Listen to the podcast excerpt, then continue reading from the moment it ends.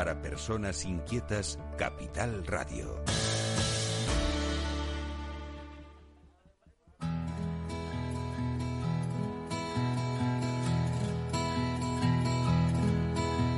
Comienza la caja de Pandora. Al verte sonreír. Al verte sonreír. Un programa especialmente dedicado al mundo de la discapacidad. El niño que ayer fui. El niño que ayer fui. En Capital Radio La 10, cada semana hablamos de aquellas personas que por una causa u otra han llegado a ser dependientes. No, no vendrá y así sabrás lo bello que es. Lo presenta y dirige Paula Romero. Caen Caen mil lágrimas al mar. mil lágrimas al mar. Tú, no me verás llorar. Hola amigos, comenzamos nuestro programa de, de toda la semana. Este programa que llega a muchísima gente porque lo hacemos en Tenerife, en Santa Cruz de Tenerife, pero llega a, a toda a toda España a través de Capital Radio. Y hoy hoy tengo la suerte de, de poder hablar con una persona muy muy implicada, muy trabajadora. Ella es médico, es la está al frente de la gerencia de atención primaria en Tenerife, pero yo creo que dedica parte de su tiempo también de forma totalmente altruista a DIPEX Internacional y hay un proyecto que quisiéramos hablar con ella, quisiéramos saber cómo qué es lo que está pasando en este en estos tiempos de pandemia. El grupo DIPEX Internacional es una asociación de, de, académicos que sin fines de lucro, por eso decía yo que ella dedica su tiempo, eh, de todo el mundo, comprometida con, con mejorar la, la, comprensión y la experiencia de la salud y la enfermedad a nivel mundial. Buenos días, Vinita, Vinita Matani. Muy buenos días, Paula. Encantada de, de compartir este rato. Pues sí, y yo muchísimo más porque siempre que hay cosas nuevas que queremos transmitir a los oyentes, pues mira, contigo la verdad es que tenemos muchas veces un, un filón grande, ¿no? Porque la investigación siempre es algo muy amplio y muy y nunca se acaba, ¿no? Eh, ¿Qué proyecto hay ahora que más reciente que estamos que estamos digamos eh, pues pues podemos eh, digamos tocar, palpar Claro, totalmente. El tipo de investigación, como sabes, que ya, bueno, hemos tenido otras entrevistas previas de otras áreas temáticas, pues a nosotros lo que nos interesa siempre son, pues todos esos problemas de salud que tienen un gran impacto en la vida de las personas, ¿no? En general todos lo tienen, pero hay algunos que, que bueno, que, que impactan de una manera más importante, ¿no? Y en este caso, pues no podíamos obviar el tema de, la infección por, por el virus, por tener el diagnóstico de COVID y evidentemente, bueno, pues desde que empezó la pandemia, pues empezamos a hacer este proyecto, primero sin ningún tipo de financiación, sino con nuestros propios recursos, como decías, con el tiempo y el esfuerzo de todas las personas que estamos en DIPES Internacional comprometidas con este proyecto. Y ahora, pues recientemente hemos conseguido que el, que el Ministerio de Ciencia, a través de las convocatorias de investigación, de proyectos de investigación eh, sanitaria, pues bueno, eh, nos han apoyado y, y, ahora podemos continuar el proyecto pues con esa financiación, ¿no? En la que, eh, de, de, hecho, han demostrado ese interés no solo por lo clínico, por los tratamientos, por las vacunas, que todo eso es fundamental, porque sin ese tipo de investigación no estaríamos pues avanzando poco a poco mejorando esta situación a pesar de lo que está ocurriendo ahora mismo, sino preocuparnos por el impacto que esto tiene en la, en la vida de las personas, de las personas de su entorno, e incluso en este caso el impacto que tiene en la sociedad de manera general, ¿no? Y quizás pues eso es un poco lo que queremos aportar con este proyecto. A este proyecto se ha sumado la Universidad de La Laguna. Eh, sí, lo que ocurre es que, bueno, nosotros siempre, eh, todos los proyectos que hacemos en DIPEX España, pues eh, participa pues pues una, colaboración en tiempo y recursos entre las personas de la Universidad de La Laguna, del Servicio Canario de Salud, de la Gerencia de Atención Primaria de Tenerife y luego a veces eh, pues también entran otro tipo de, de instituciones ¿no? que, que, colaboran. En este caso con este proyecto, pues por ejemplo tenemos a personas de eh, de la Universidad Internacional de Cataluña, porque son proyectos a nivel nacional Y, y, entonces, bueno, pues todos contribuyen con ese, esa aportación de recursos en tiempo, eh, que es sobre todo lo que hace falta, ¿no? Cuando, cuando queremos hacer este tipo de proyectos de una manera rigurosa, ¿no? No queremos recoger simplemente pues cuatro o cinco historias o anécdotas, sino que realmente lo que DIPEX tiene como objetivo es hacer un estudio de investigación que siga todos los criterios de rigor y cientificidad para luego mostrar esa información en un recurso que en internet abierto al público, sobre todo para intentar transmitir información eh, online pues que sea fiable, ¿no? Porque yo creo que muchas veces corremos el peligro a veces de encontrarnos cosas cuando buscamos en internet pues que realmente pueden ser burlos, pueden ser eh, bueno, pues información que no es del todo certera o que solamente muestra una, una realidad y no toda la realidad completa. Y un poco esa es la diferencia, yo creo que con el recurso que nosotros intentamos aportar, ¿no? que haya ese proyecto de investigación detrás. Claro, este, este trabajo de campo es, muy intenso. Eh, hace falta mucho personal, no se puede hacer con, con cuatro profesionales que tengan ese interés. Para eso hace falta dinero. Claro, exactamente. Entonces nosotros con nuestros propios recursos pues hemos conseguido, eh, empezamos a hacer el proyecto porque queríamos participar en, la, en el proyecto internacional, ya que DIPEX Internacional lo forman 14 países y desde que empezó la pandemia pues nos reuníamos una vez al mes e intentábamos hablar un poco de la situación que se estaba viviendo en cada país, porque no era lo mismo pues tener el diagnóstico de COVID en Brasil que tenerlo en Japón, en Australia o en España o en Alemania, ¿no? Y esas reuniones pues un poco fueron haciendo construir esta inquietud y empezamos a hacer, pues cada uno en la medida en la que podía, entrevistas en su contexto, ¿no? Y de hecho ahora mismo ya con ese material que hemos hecho estamos empezando a hacer eh, esos estudios comparativos de la experiencia, ¿no? Donde por un lado ves, pues que hay muchas diferencias, evidentemente, porque todos sabemos cómo la evolución de la pandemia, por un lado, ha sido distinta en cada sitio, pero también a nivel social y de creencias culturales y de comportamiento, incluso de disponibilidad de recursos, pues también hace que las experiencias sean diferentes. Y luego, por otro lado, es muy interesante ver lo que tenemos en común. Eh, eso, sobre todo, el, el cómo reaccionamos como individuos, como seres humanos, ante, ante este tipo de situaciones, ¿no? Y ahí, por ejemplo, las emociones que, que surgen de, de ese miedo, frustración, impotencia, bueno, incluso la resiliencia también, ¿no? Los positivos. Pues es muy interesante también ver cómo esa parte sí que es muy común entre todos los países y que realmente forman parte de, de la condición humana y de cómo reaccionamos ante, ante este tipo de eventos, ¿no? Y eso, eso también a mí me está resultando muy interesante. Sí, de hecho tiene que ser interesantísimo. ¿Dónde, ¿Dónde se nota más? O sea, ¿en qué parte de la población se nota más que incide el todo esto que ha pasado, esta pandemia, este, este pues yo yo le diría un sin vivir, porque hay mucha gente que está muy asustada, mm. otros no lo están tanto. Pero ¿dónde incide más? Eh, a, a, qué niveles y dónde? ¿En qué, ¿En qué parte de la población incide más? Claro, yo creo que por un lado tenemos pues todos esos criterios clínicos, ¿no? En los que uno sabe que, bueno, pues por tener determinadas enfermedades crónicas o lo que sea, pues el riesgo, por un lado, ¿no? De que, de que uno acabe en la UBI, ese tipo de cosas van por un lado. Pero luego va por otro lado precisamente esto que estás contando y que nosotros estamos intentando analizar, ¿no?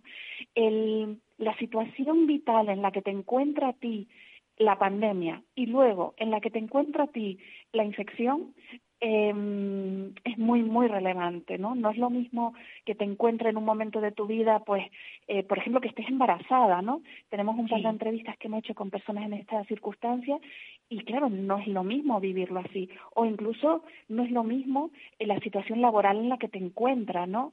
Eh, si tú tienes un trabajo estable y que sabes que sí o sí vas a recibir pues tu, tu, tu nómina, eh, que te puedes coger una baja, todo ese tipo de cosas eh, hace que la experiencia sea muy diferente y que el impacto que tiene a nivel psicológico también eh, y social mm, es muy diferente. Yo creo que eso es algo que tenemos que hacer hincapié en eso, ¿no? Y todas estas, mm, el verlo como algo que no solo la parte clínica, no solo la parte de los síntomas, sino eh, la repercusión que tiene en, incluso en tu relación, ¿no? No es lo mismo que te encuentre en una situación familiar cordial, donde, mm, bueno, pues las cosas y, la situación se hace más llevadera por los apoyos sociales que tienes, a encontrarte en un momento de tu vida o encontrarse con determinadas personas que viven eh, pues solas o que, bueno, que están en una situación conflictiva familiar, eh, todo eso eh, creo que tiene un gran impacto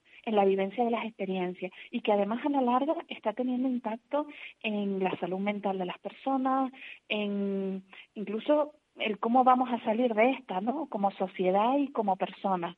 Eh, creo que es fundamental eh, el, el, poder hacer todo este salir adelante eh, teniendo en cuenta todos los recursos, ¿no? No solamente los sanitarios, sino que nos tenemos que poner de acuerdo, pues bueno, mm, todo, todos los que tengan capacidad de tomar decisiones para intentar solventar eh, esta situación que encuentra personas en determinadas circunstancias en las que no es nada fácil vivir, vivir esto, ¿no?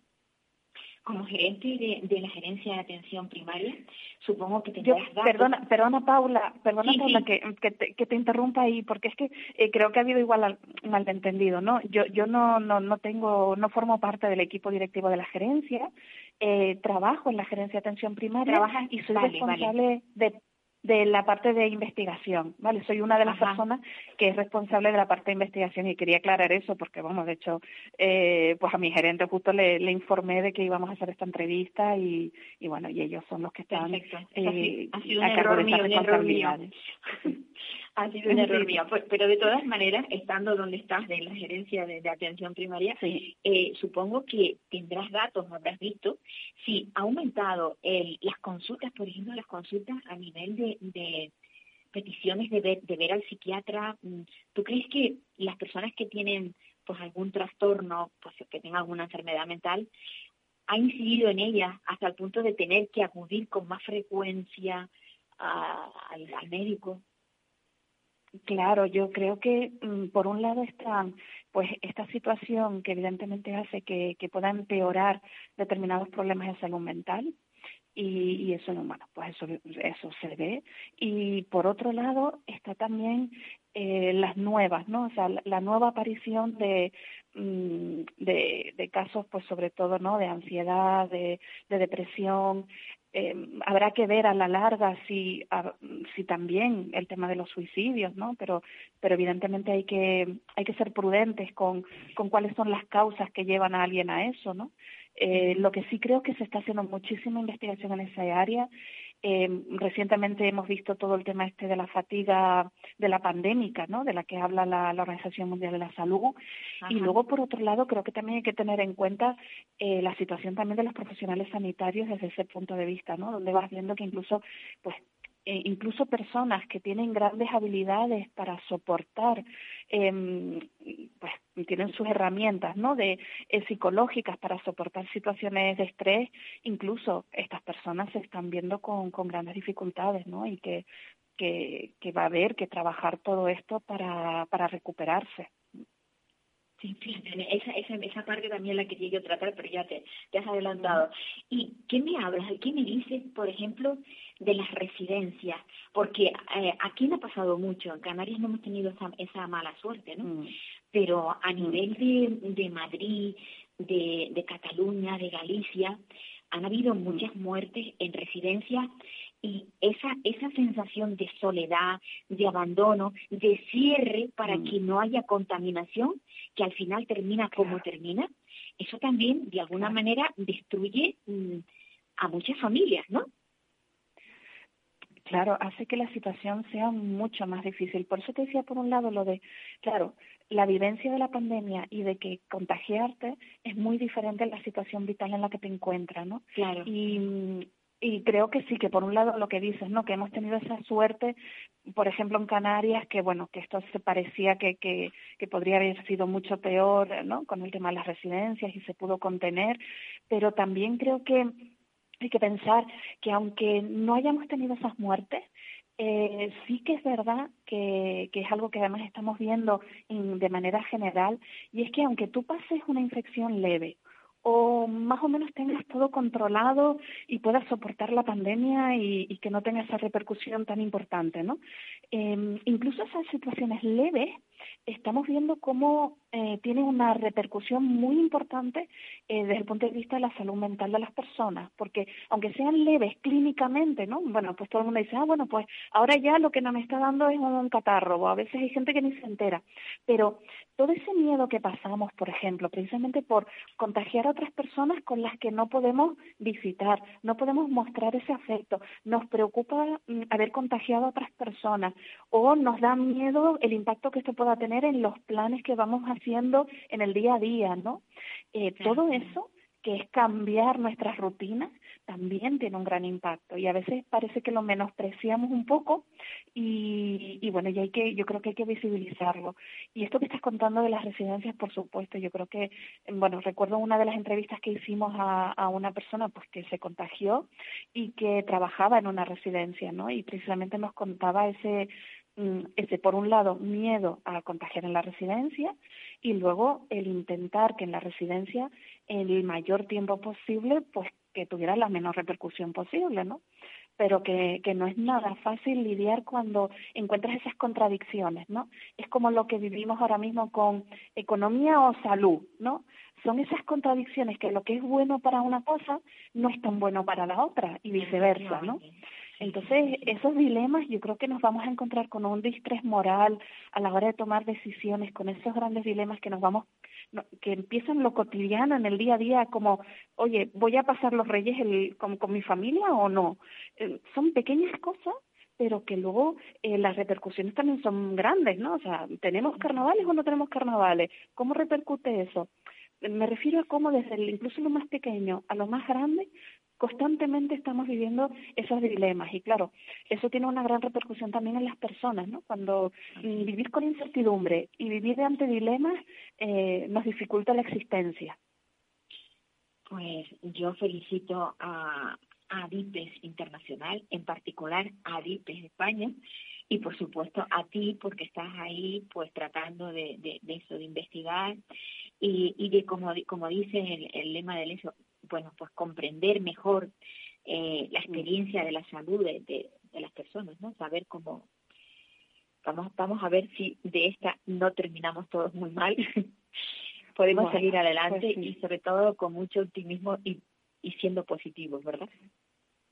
Totalmente, porque también es eso, es maravilloso cuando encuentras a las historias de la gente, cuando le preguntas qué si hay algo mejor y de la mayoría lo que se refieren sobre todo a los vínculos, ¿no? El, el decir, jo, pues mira, darme cuenta de la suerte que tengo con los amigos o con la familia o el apoyo que he recibido, ¿no? Y yo creo que eso es algo que forma parte de la humanidad y que si no lo hacemos, ahí sí que podemos acabar, muy mal parados, ¿no? Si no nos apoyamos.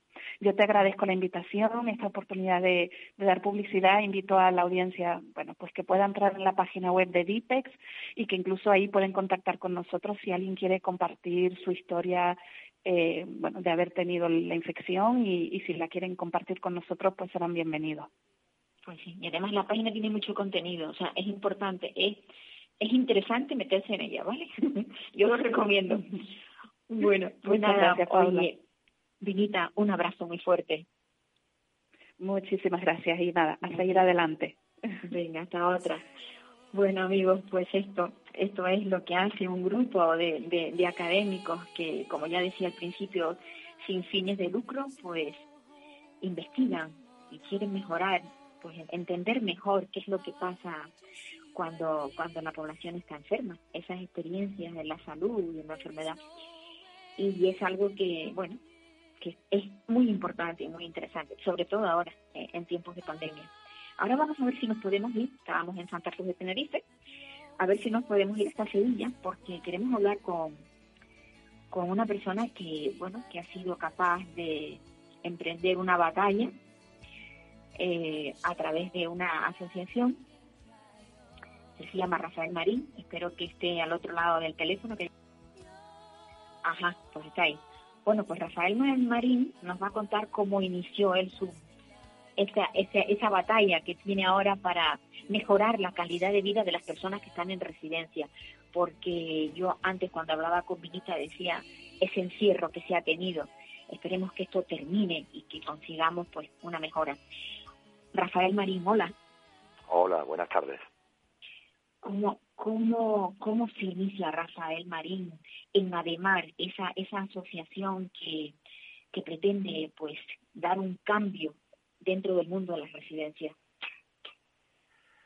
Pues verás, eh, nosotros, eh, bueno, al, entrar en mi madre en, la residencia de, la localidad donde, donde vivo, yo no tenía ni idea de todo de toda esta situación hasta que, ocurre que por, por en fin, por, por Alzheimer mi madre termina entrando en residencia y con un deterioro cognitivo importante.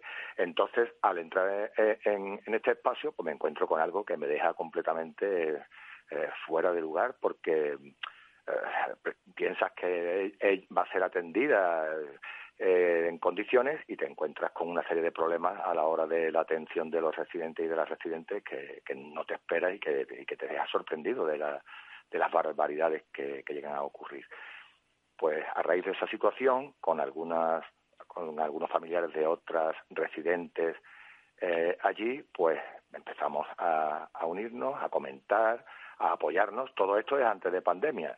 La pandemia lo que sí ha hecho es poner en evidencia aún más lo que ya venía ocurriendo con anterioridad. Eh, entonces, ese fue el inicio de, de, crear la asociación. Eso fue hace unos tres años y, y fuimos formando el grupo, que luego se convirtió en asociación ya eh, metidos en la pandemia a finales de del 2020. A finales de 2021, perdón, es cuando ya nos, nos constituimos en, asociación. Primero fuimos un grupo, una, una especie de plataforma local y luego ya nos hemos constituido en asociación y al final pues estamos teniendo gente pues por, por toda la, comunidad de Andalucía. Lo que sí se observa en todo esto es que la gente tiene miedo. O sea, nadie habla, se habla en petit comité, pero jamás se es capaz de ir a poner una denuncia. ¿Es real el, el miedo también ahí en Andalucía? Porque aquí en Canarias yo lo conozco, pero no sé si en Andalucía lo, es. Eh, sí hay también, sí hay también. Eh, hay una, yo creo que es una, una mezcla, una mezcla de gente que puede tener miedo de lo que pueda ocurrirle a su familiar residente eh, si pone una denuncia y también hay mucha desinformación en la gente de cómo actuar cuando hay problemas porque eh, la práctica la práctica ocultista que existe dentro de las residencias hasta que no se te evidencia un problema muy importante muy grave hace que tal vez no percibas la realidad que ocurre en el interior.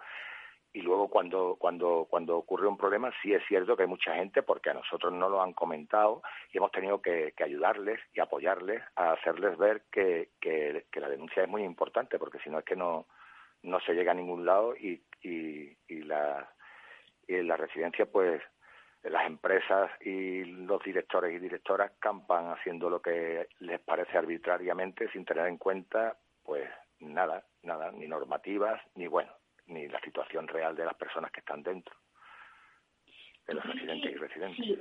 ¿Tú crees que si el personal tuviera un poquito más de empatía y participara, digamos, conjuntamente con los usuarios de la residencia, el sistema cambiaría?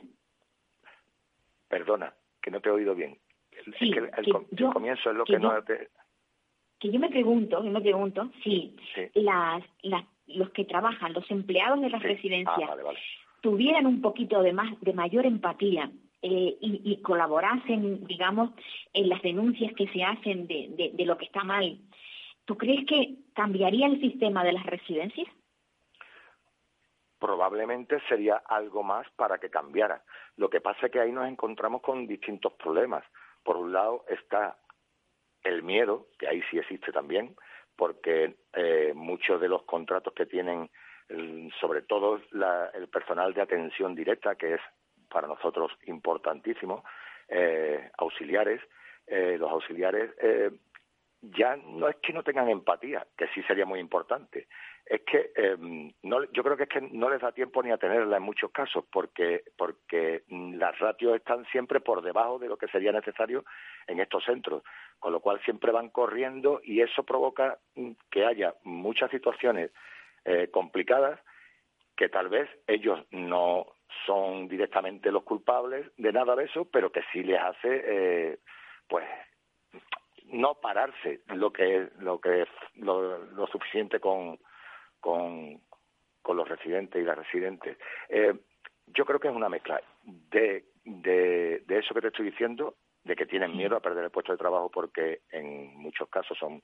trabajos temporales que no que no llevan a, tener la tranquilidad de, mantener el puesto de trabajo y por otro lado yo creo que también es necesario para esa empatía que tú estás comentando Paula un tema formativo de formación del personal que trabaja en, estos en estos centros para que de alguna manera esa cualificación haga ver claramente la forma en la que hay que atenderles por supuesto eso y aumentar las ratios que están obsoletas completamente Sí, sí, eso es algo que todos, o sea, no hay nadie que te diga lo contrario. Todo el mundo dice que las ratios en los centros, eh, las residencias, ya da, igual que sean residencias de mayores como residencias de personas con discapacidad. El número no se corresponde con el trabajo tan grande que hay, porque además tenemos que tener en cuenta que en muchas ocasiones son personas grandes dependientes que hay que hacerles todo, bañarles, hay que cambiarles porque se porque no tienen control de finter. Recientemente ha salido un artículo de creo que era de Galicia que se hablaba de que estaban hechos sus necesidades que les llegaba hasta el cuello, decía el, el, el periodista. Cuando se dan estas cosas, esto clama al cielo. ¿Cómo te sientes tú cuando lees un artículo de, este, de, este, de estas características? Pues ya te puedes imaginar, porque eh, lo que estamos comentando del artículo, pues hace poco ha aparecido en prensa, ya comentaba al comienzo de, de hablar, que, que la pandemia ha sacado más a flote lo que estaba ahí hacía mucho tiempo. Entonces, si te digo la verdad, el artículo, al, pues, quiero decir, al aparecer en prensa, pues se hace más llamativo. Pero es que esos casos yo estoy harto de verlos, harto de verlos. El problema de las infecciones de orina que hay en las residencias, está bien que las personas mayores puedan tender a tener ese tipo de problemas, pero es que, vamos, dicho por médicos, ¿eh? cuando se han ingresado, yo directamente en la residencia puedo. Es un problema generalizado, porque lo que hemos comentado con más residencias de Andalucía, pero es que yo en, en, mi caso personal ha ocurrido más de una vez y alrededor mío ha ocurrido, y cuando se han llevado a, a residentes al hospital, eh, los propios médicos eh, no entienden lo que está pasando. Y ha habido denuncias y hojas de reclamaciones son masivas a la hora de, del tema de este problema de cambio de pañales, eh, en fin, y de, higiene. sí, que me refiero a que aquí hay una dejación por parte de la o sea, la fiscalía, que ¿por qué no actúa de oficio? Es algo que te da, o sea, te sientes, mm, pues no sé, como si estuvieras desvalido, ¿no? Y, más una persona mayor. Completamente, completamente. Mm, es que hay como, es un círculo vicioso de, de, eh, la fiscalía no actúa, las inspecciones actúan avisando o son telemáticas y ni siquiera son presenciales. Eh, evidentemente, si tú si una inspección avisa, pues difícilmente va a ver la, realidad del problema que está ocurriendo. Y bueno, tenemos la experiencia de respuestas a hojas de reclamaciones y a denuncias en la, en la Consejería de Servicios Sociales. Es muy difícil, muy difícil que eh, contemplen la denuncia en, su totalidad y siempre hay, eh, eh, vamos, prácticamente mm, parecería que las residencias no tienen ningún problema y que todo se está haciendo bien. Sí, sí, sí. Cuando realmente...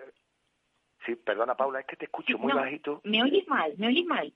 No que digo que yo, yo no sé si yo no sé si hay si ahora ahora mejor ahora mejor no sé si se llevará a cabo o no, pero de, de, verdad que sería importantísimo, alguien se lo oído comentar a alguien, sería importantísimo que se estableciera un protocolo en los en los tanto en, los centros sanitarios como en los hospitales, donde cuando llegase una persona que está en una residencia que viniera en unas condiciones que no son normales, pues ya pudiera ser por un accidente o precisamente por infecciones constantes, por no tener la higiene necesaria, que la, que la fiscalía actuara, o sea, que, que, que se denunciara directamente para que se personara pues alguien a investigar qué es lo que está pasando.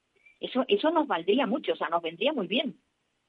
Pues claro, porque tendría que ser algo parecido a, la denuncia de malos tratos. Es que hay que tener en cuenta lo que tú has dicho hace un momento de las personas que suelen entrar en residencias eh, debido a la longevidad que existe y eh, entran con diversas patologías, eh, con muchísimos medicamentos.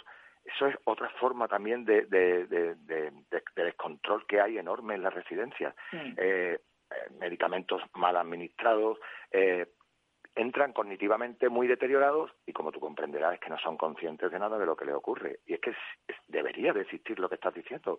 Es, la Fiscalía debería tomar un interés fundamental en esto porque es que son personas que están indefensas, indefensas, más luego unido a que a los familiares eh, Mm, nos cierran una cortina para que no, no, no podamos participar y enterarnos, y más con la pandemia como está ocurriendo, que bueno, pues ocurren las cosas que ocurren, es que no nos enteramos de la mitad de las cosas que ocurren.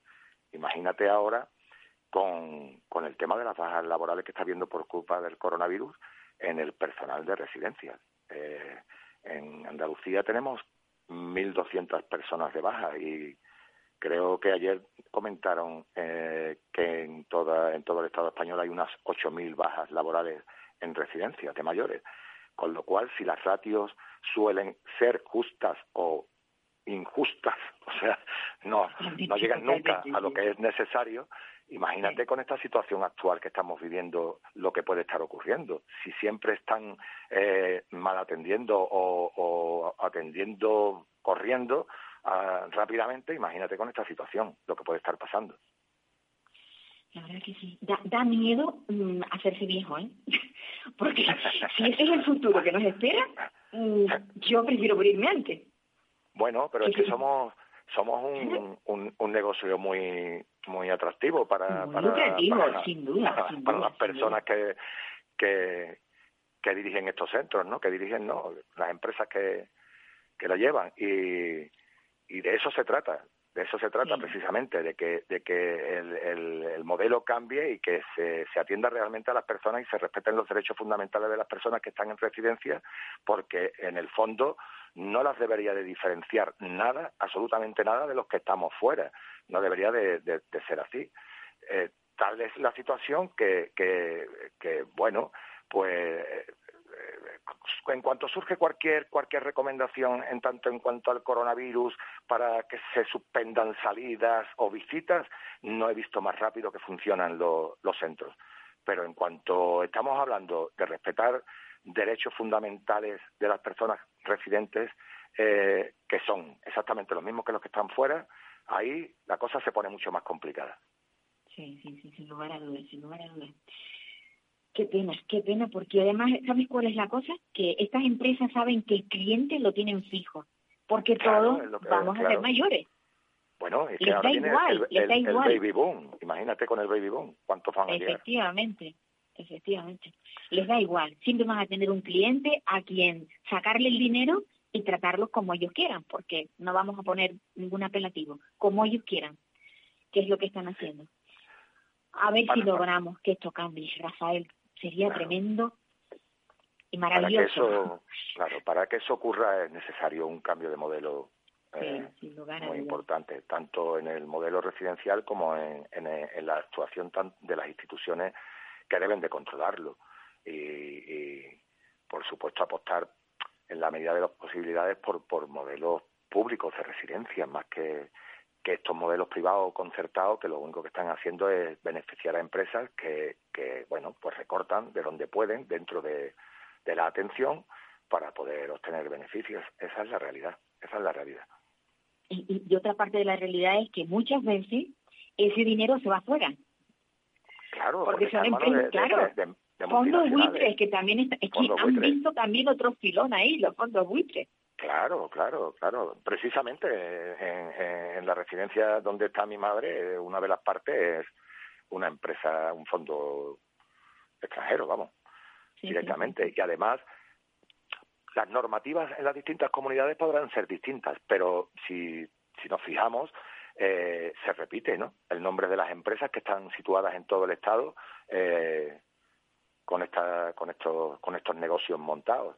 Eh, pueden cambiar las normativas, la forma de actuación de las empresas no cambia, es la misma siempre, ¿sabes? en todos lados, en todos los lugares. Eh, conseguir el máximo de beneficio a costa de, de bueno, de, muchos factores que, que, que, que, hay que contemplar, ¿no? Desde las ratios de personal a los menús, a, en fin, hay multitud de cosas que, que bueno, ya sabemos que, que lo que comentaba están obsoletas o, o menús que no contemplan eh, comidas sanas, sino precocinados eh, por, a tope, eh, en fin.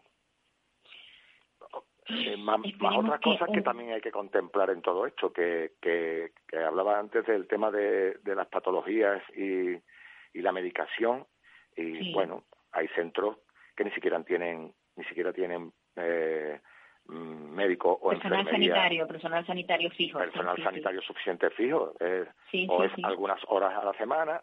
No podemos olvidar que realmente eh, deberían de estar interconectados estos centros con, con los, centros, de, salud, porque no podemos olvidar que, los, médicos de familia siguen siendo los mismos para estas personas que si estuvieran fuera. ¿eh?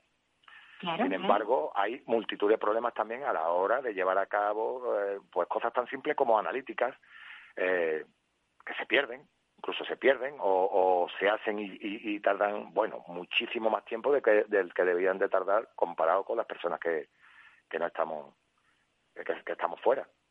Sí, no estamos en residencia. Rafael, a ver si entre todos podemos empujar un poco y cambiar el sistema. Sí, ya ya que ya que la pandemia ha, destapado muchísima miseria que ya sabíamos que estaba pero que como tú has dicho la pandemia lo que ha hecho ha sido pues destaparlo a ver si por lo menos la pandemia la pandemia nos deja que el sistema se ha cambiado el sistema de las residencias en general pues en eso estamos en eso estamos queremos conseguirlo a ver si es posible. Muchísimas gracias por participar en el programa y un abrazo. Y nada, tú en tu, en tu asociación apoyando por Andalucía y por toda España. Por todo el Estado y por Canarias también. Pues sí, pues nada, hasta otra, Rafael. Un abrazo, adiós. Un abrazo. Pues a ver, ahora, ahora vamos a seguir en Sevilla porque vamos a ver si hablamos con Carola.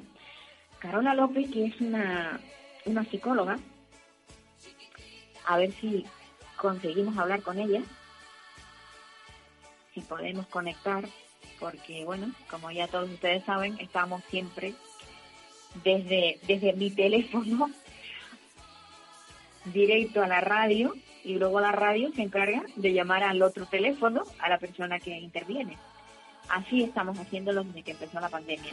Yo muchas veces he pedido disculpas porque sé que el sonido no es el más ideal. Yo sufro mucho cuando lo escucho, pero reconozco que este programa no podía venirse abajo, no se podía suspender. Pero esperamos que, bueno, que, esto salga adelante con mejor sonido. Bueno, tenemos a Carola desde Sevilla, que ella, como le decía, era, era es, psicóloga y es una mujer muy emprendedora, tiene unas iniciativas muy grandes y ahora mismo tiene un proyecto por el que está luchando y trabajando en beneficio de todas las familias que en, su día han podido tener una persona con discapacidad y, necesitan el apoyo psicológico de alguien que, que también lo vive de cerca porque ella es mamá de una niña con discapacidad. Carola, hola. Hola, buenos días Paula, ¿qué tal? Como, como sé que has tenido un accidente y tenías una pierna eh, con, no es con escayola, pero vamos, la tenía pues ahí con una férula. Eh, ¿Cómo estás? Pues mira, ya puedo caminar. Mm, efectivamente, me, a principios de diciembre me tropecé, me fracturé el tobillo y he estado con una férula de escayola cuatro semanas y ya, bueno, ya por lo menos puedo caminar con dificultad, pero ya la verdad que, que estoy bastante mejor, Paula, gracias. Sí, pero fíjate una cosa, tú, tú, mm, tú tienes una niña con discapacidad y, has tenido X tiempo una discapacidad que, que es pasajera. ¿Cómo te las has arreglado? Porque muchas veces esas cosas no se piensan. ¿Has tenido ayuda de fuera para que te ayudaran porque tú tenías el problema? Pues mira, Paula, sí, eh, afortunadamente como mi marido está teletrabajando, él ha hecho, la verdad, un gran esfuerzo porque nos ha cuidado a los tres. Y es verdad que aquí en casa ya sí teníamos ayuda externa para tareas básicas, porque si no es imposible. No, dos personas adultas eh, con todo lo que tenemos que llevar, trabajo, el cuidado de Alicia y tal, no podemos no podemos abordarlo todo. Y pero en estas cuatro semanas él prácticamente se ha tenido que ocupar de, de todo. Claro, pero si no lo hubieras tenido en casa, para ti hubiera sido bastante más difícil. Bueno, yo es que, es que yo no me podía mover, es decir, si no hubiera tenido a mi marido en mi casa, esto hubiera sido un problema muy grave. Vamos, yo lo he lo he pensado, digo que habrá mm, personas en situación que no tengan un familiar o no tengan eh, que, que les pueda ayudar y, y, no hay y, y no hay ningún sitio donde puedas ir a que te den algún tipo de, de ayuda domiciliaria decente. Efectivamente, pues eso también quería yo hacer hincapié en ello porque a veces no lo pensamos, cuando estamos viendo pensamos que, que puede haber personas que tengan esas mm. dificultades. Bueno, tú tienes un proyecto que en el que estás trabajando, bueno, no has parado de trabajar porque yo lo sé, pero quieres ayudar a las personas que, que bueno, que han tenido, que tienen en su vida una persona con discapacidad. ¿Cómo, cómo se inicia, cómo se inicia el, cómo, cómo, e, ese duelo pues mira, Paula, lo, explico. Yo cuando tuve a mi niña, Alicia, en 2013, a raíz de una negligencia, pues ella quedó con graves secuelas, tiene parálisis cerebral debido a una anoxia. Entonces yo me vi en una situación, pues imaginaros, ¿no? Una, un embarazo había, que había sido muy deseado, planificado, que todo iba bien, que no, no había nada, ninguna sospecha de que eh, el bebé viniera, digamos, con algún tipo de patología y de pronto me encuentro con una situación en la que se da un giro de 180 grados, eh, eh, enfrentándome a un, a un duelo porque mi hija estaba ingresada, estuvo a punto de morir y quedó con, con secuelas muy graves. Por ejemplo, no, no podía no podía tragar cuando salimos del hospital después de setenta y tantos días allí.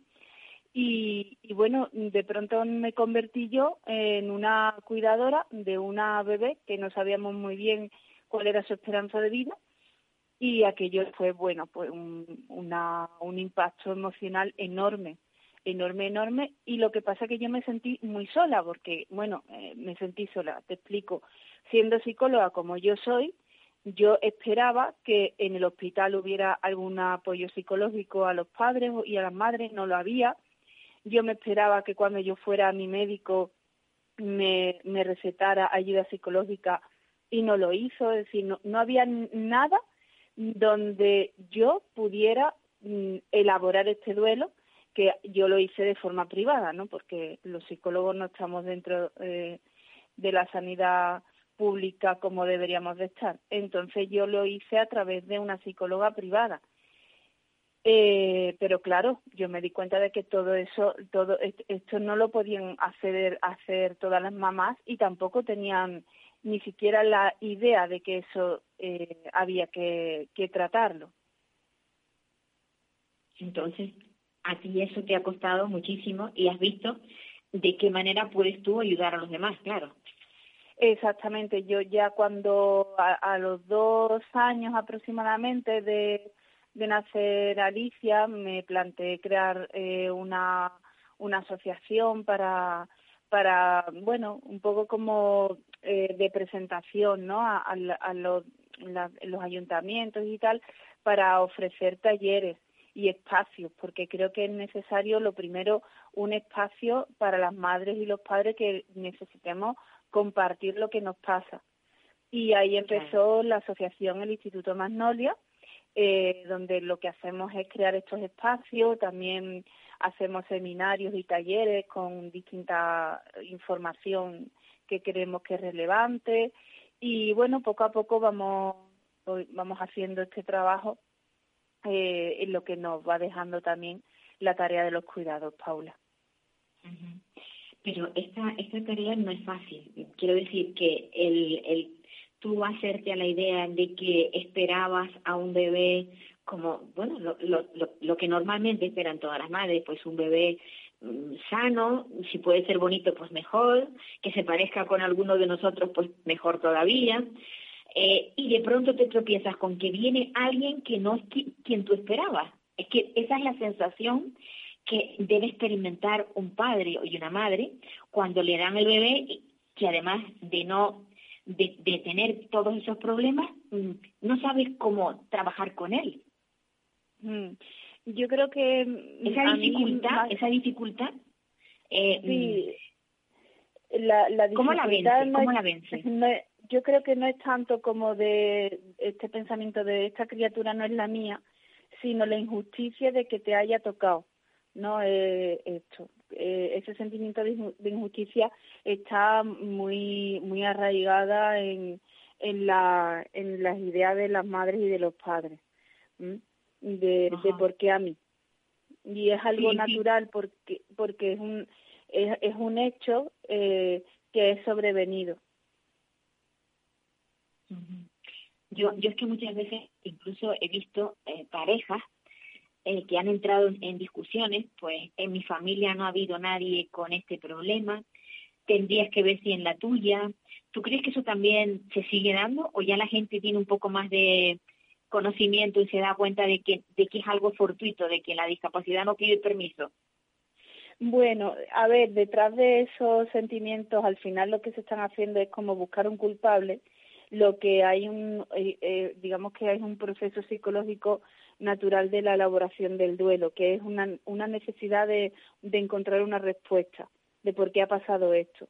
Eh, entonces, mm, eh, no es tanto la discusión en sí de que tu familia no había o sabía, sino qué pasa, ¿no? ¿Esto por qué nos ha pasado? ¿Cuál es el origen? Y es lo que muchas veces intentamos nosotros abordar en, lo, en los espacios de, de la asociación en los encuentros virtuales que estamos haciendo desde que desde que está la pandemia. Claro, porque además todo esto ha venido, la pandemia ha venido a, digamos, a complicar más la situación de las personas con, con discapacidad y, de, y su familia. ¿Cómo, cómo ves tú el...? ¿Sí? Sí, sí, pregúntame, Paula. Te preguntaba que cómo ves tú el tema. ¿Tú crees que la pandemia ha, incidido más en el, en el colectivo de la discapacidad? Pues mira, sí, eh, las fuentes que tenemos de las grandes organizaciones lo que ponen de relieve es que han dificultado los accesos a muchos recursos, sobre todo accesos físicos. Y lo que pasa es que nosotros en la asociación eh, lo que hicimos fue rápidamente abrir los espacios online entonces sí es cierto que paradójicamente al ser online es mucho más cómodo para familias porque solamente tienen no tienen que desplazarse a un sitio sino que se conectan eh, directamente a través de su móvil y pueden a lo mejor estar en una sala de espera, pueden estar dando un paseo por el parque y están eh, compartiendo espacios con otras madres. Entonces, bueno, a la asociación, a, este tipo de, actividades, la verdad que le hemos encontrado una forma de, acercarlo a las familias. Tú ahora mismo con quien trabajas es con gente que está iniciándose, digamos, en esta, en esta, en este mundo, en esta vida. No tienes, digamos, eh, ya niños mayores con padres que sigan teniendo las mismas inquietudes, comprender por ejemplo, en el, en el sector del, del autismo, el tratar de comprender cómo, cómo actúa su hijo, por qué actúa de esa manera. ¿Tienes, tienes padres, familias de, con, de este, digamos, de, con estas características? Pues mira, Paula, la verdad que en la asociación hay eh, eh, familias que tienen criaturas de casi todas las edades.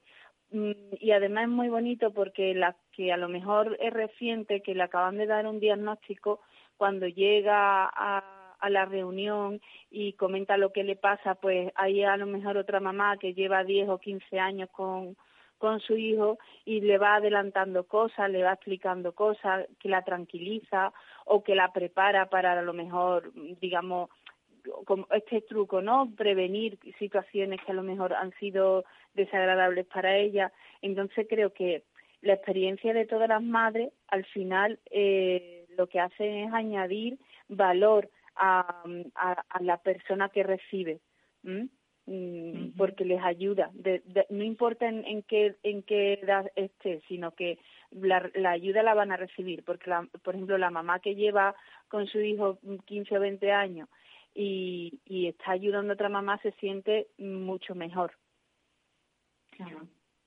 La experiencia de una pues te puede servir de... Y sobre todo, mm. yo pienso, ¿no? Que es el no sentirte solo. E, esa soledad que tú decías al comienzo, te dan el diagnóstico, y estás sola, te sientes sola. Te sientes sola porque no hay profesionales, pero también te sientes sola porque no conoces a otras familias que estén pasando por lo mismo que tú. La experiencia de otros mejora la calidad de vida de quienes ya lo viven. Claro, porque además, eh, Paula, nosotros hacemos un poco como de, transmisión. Como somos madres y padres con distintos con distintas criaturas que tienen diferentes discapacidades, eh, pues entonces a lo mejor encuentras a alguien que no tiene diagnóstico y conoce a una asociación en tal sitio que eh, están trabajando eso, o a lo mejor los que tienen criaturas con autismo van compartiendo otras asociaciones y recursos, es decir, somos un, punto de encuentro donde al final eh, necesitamos, mm, digamos, encontrar Mm, un apoyo que todas necesitamos, tenga la discapacidad que tenga nuestra criatura, y, sirve para encontrar más recursos que estén eh, ahí, digamos, desconocidos.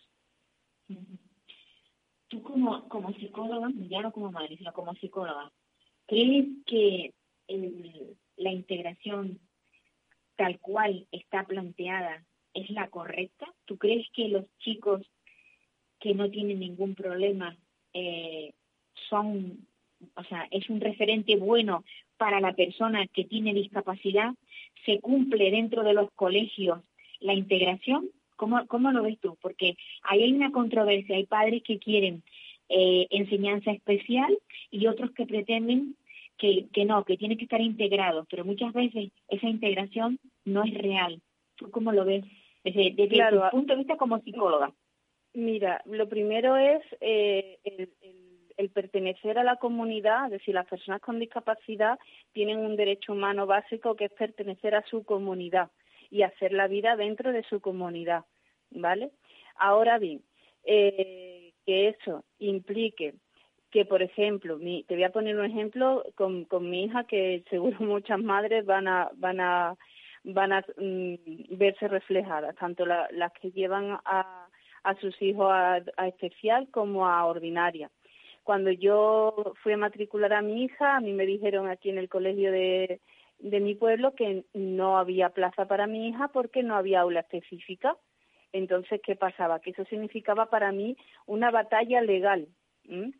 Eh, ¿Qué ocurre? Que te obligan, porque como no hay recursos en los colegios ordinarios, a llevarte a tu hijo a una escuela especial o buscar un colegio que tenga una aula específica.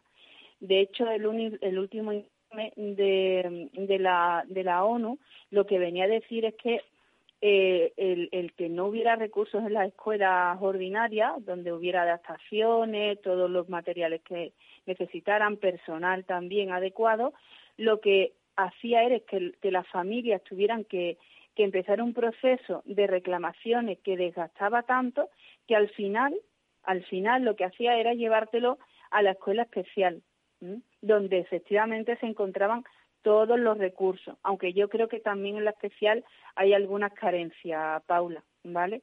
Entonces no se trata de especial versus escuela ordinaria, se trata de que los recursos tienen que estar allí donde esté el niño y esté su comunidad. Porque no se trata de que la, la criatura con discapacidad tenga un referente, ¿vale? Sino de que las personas de por sí es un derecho humano que estén haciendo vida en su barrio o en su pueblo. Claro, claro, que no tengan que estar siendo trasladados. Lo cierto es que, mm, ya digo, hay una constante. ¿Paula? Ah, que te, sí, ¿me oyes? Ahora, ahora, dime. ¿Me oye, Carola?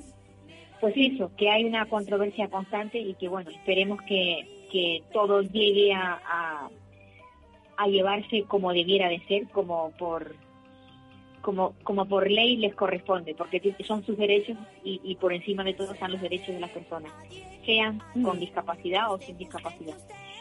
Carol, me alegro muchísimo de hablar contigo y espero que bueno que sea un éxito ese proyecto que tienes. Sí, yo, yo Paula, si me das un, un, un segundo, yo invito a, a las familias que estén escuchando que mañana en la Asociación Instituto Magnolia habrá un taller de duelo gratuito ¿vale? Un seminario donde hablaremos de, de las características del duelo y, y, bueno, solamente lo tienen que, que ver en la página web. Vale, pues nada, un abrazo. Un abrazo, Paula, muchas gracias. Hasta otra. Bueno, amigos, pues nada, se nos terminó el programa y volveremos la semana próxima. No. Me voy, goodbye, olvídense en adiós. Me voy con un suspiro y un adiós, adiós. Capital Radio.